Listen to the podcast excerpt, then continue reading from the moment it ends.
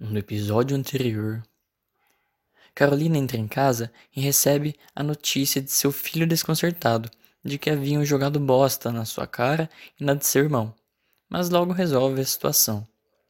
O proceder da história, porém, já não é mais tão simples de resolver.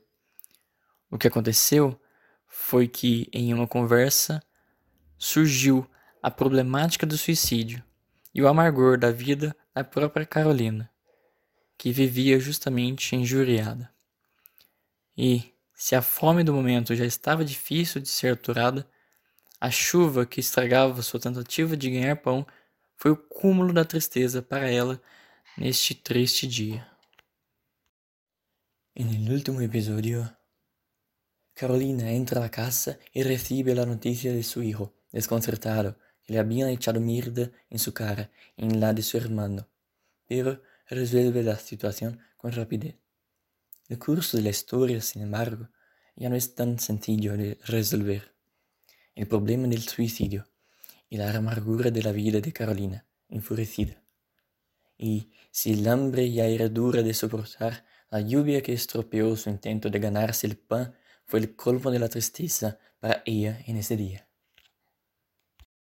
In the previous episode, Carolina arrives home and receives the news of her son, who was embarrassed because she had been thrown in his and his brother's face. But she solved the situation soon.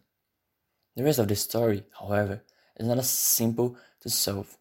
The issue of suicide and the bitterness of Carolina's life enraged. And besides hunger, which was hard to endure, the rain that ruined her attempts to make a living that day was the peak of her sadness. Carolina acorda cedo e se levanta apreensiva. E pelo visto não vai ter papel nenhum mesmo. Choveu a noite inteira. Ai, como é que eu vou tratar das crianças hoje? Que vida tribulada que eu levo. Cato papel, lavo roupa para dois jovens, permaneço na rua o dia todo. E estou sempre em falta. Imagina agora, que nem papel eu tenho. Ela se dirige à janela e, ao abri-la, vê um pouco de papel molhado. Quando chove assim, fico com medo da falta de serviço, que me deixa desmotivada e tira o sentido do meu dia.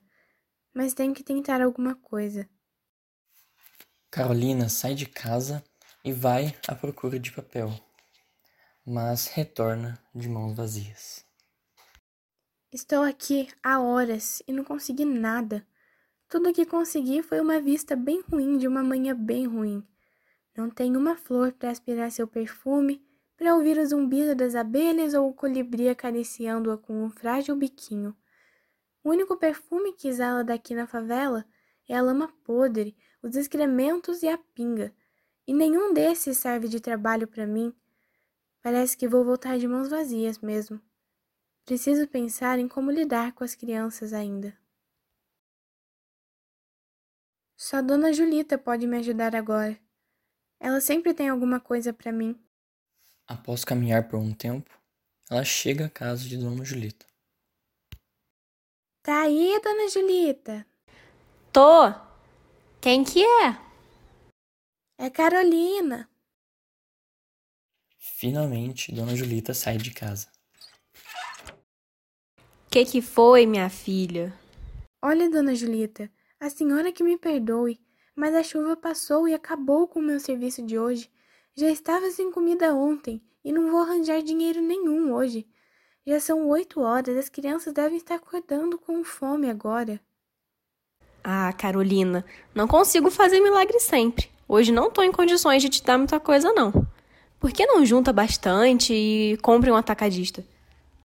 Dona Julita, na minha opinião, os atacadistas de São Paulo estão se divertindo com o povo igual o César quando torturavam os cristãos.